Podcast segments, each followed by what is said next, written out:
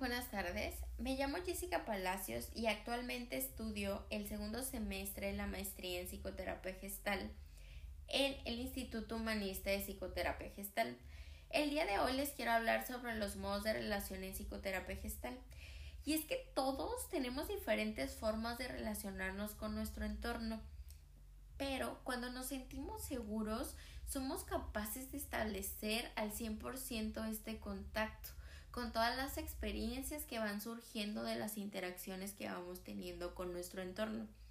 Pero cuando sentimos una amenaza emocional, surgen formas de relación que lo que van a hacer es impedir contactar con esas experiencias, ya que nos pueden resultar dolorosas, tristes, traumáticas, entre otras. A continuación, les voy a hablar un poquito acerca de ellas, de qué son las frases que utilizan y los límites de contacto. Del primero que les quiero hablar es de la introyección que es todo aquello que tragamos íntegro. Lo vamos aceptando sin discriminarlo.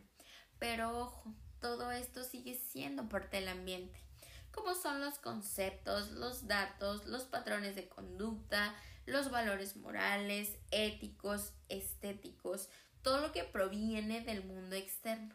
Si solamente vamos aceptando las ideas, al final de cuentas se van a convertir en una carga.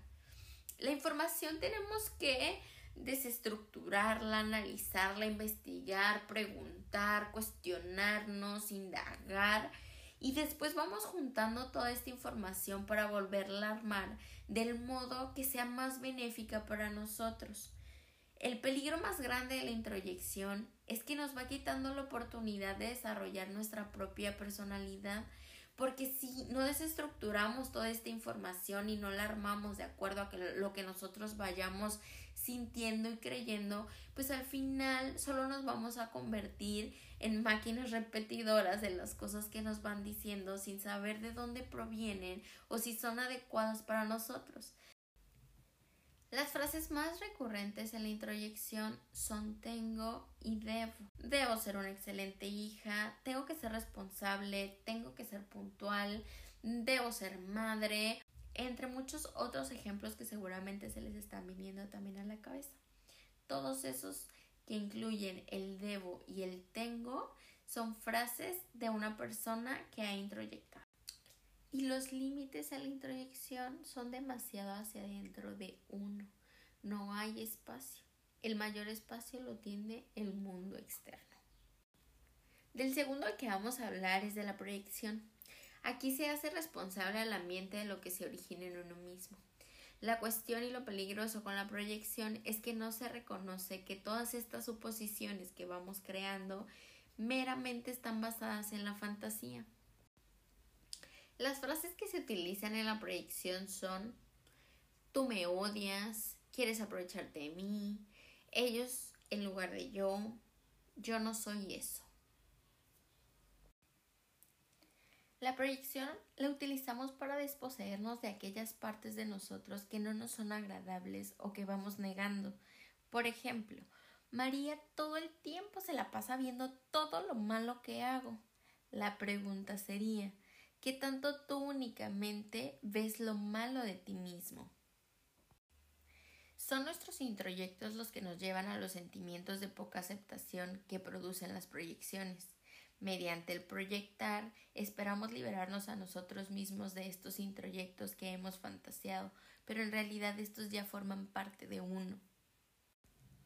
Del siguiente que me gustaría hablarles es de la confluencia. Aquí el individuo no siente ningún límite entre él mismo y el ambiente que lo rodea. No sabe hasta dónde llega él y dónde comienza el otro. Generalmente hay similitudes, demasiadas similitudes, y se rechaza la diferencia. Un ejemplo muy claro de la confluencia se da en los modos de relacionarse con la familia. Se cree que a los miembros de la familia no se les puede decir que no, que tenemos que apoyar en todo momento a nuestros hermanos, a nuestros tíos, a nuestros primos, que nuestros padres tienen que darnos por el simple hecho de serlo y no es así. Uno puede establecer límites sanos con la familia, uno puede decir que no, puede decir cuándo quiere participar, cuándo no quiere participar, sin llegar a sentir culpa o otros sentimientos. Del siguiente del cual les quiero hablar es la retroflexión.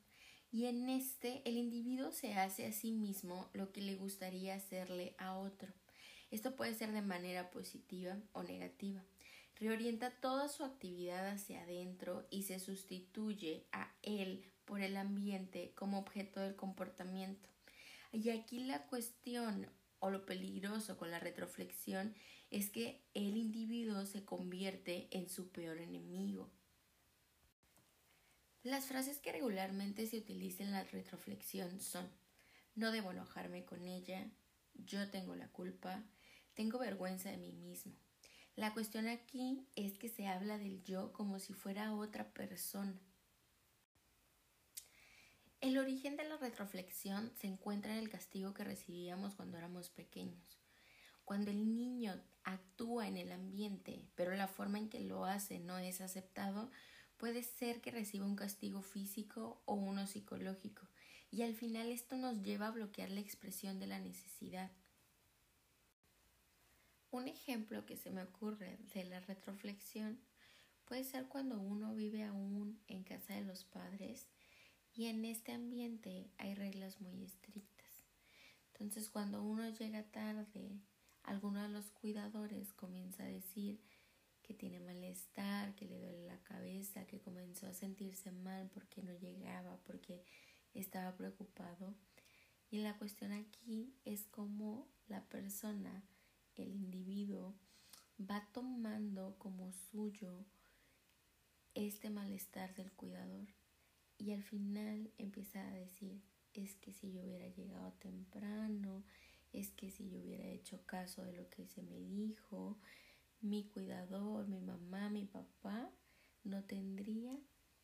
este malestar. Y bueno, estos fueron los modos de relación de la psicoterapia gestal. Y al final lo que se busca en terapia es rectificar las falsas identificaciones. Estas son dos. Las buenas identificaciones, que son aquellas que promueven las satisfacciones entre el individuo y todo el ambiente que lo va rodeando, y las malas identificaciones, que son aquellas que dan como resultado la frustración del individuo o llevan a conductas destructivas hacia todo lo que nos va rodeando. Tenemos que ayudarle a descubrir qué es el mismo y qué no es, e irlo guiando hasta que él logre la integración. Por último, solo quiero darles las gracias por haber llegado hasta aquí. Espero les haya sido de utilidad la información. Nos vemos pronto.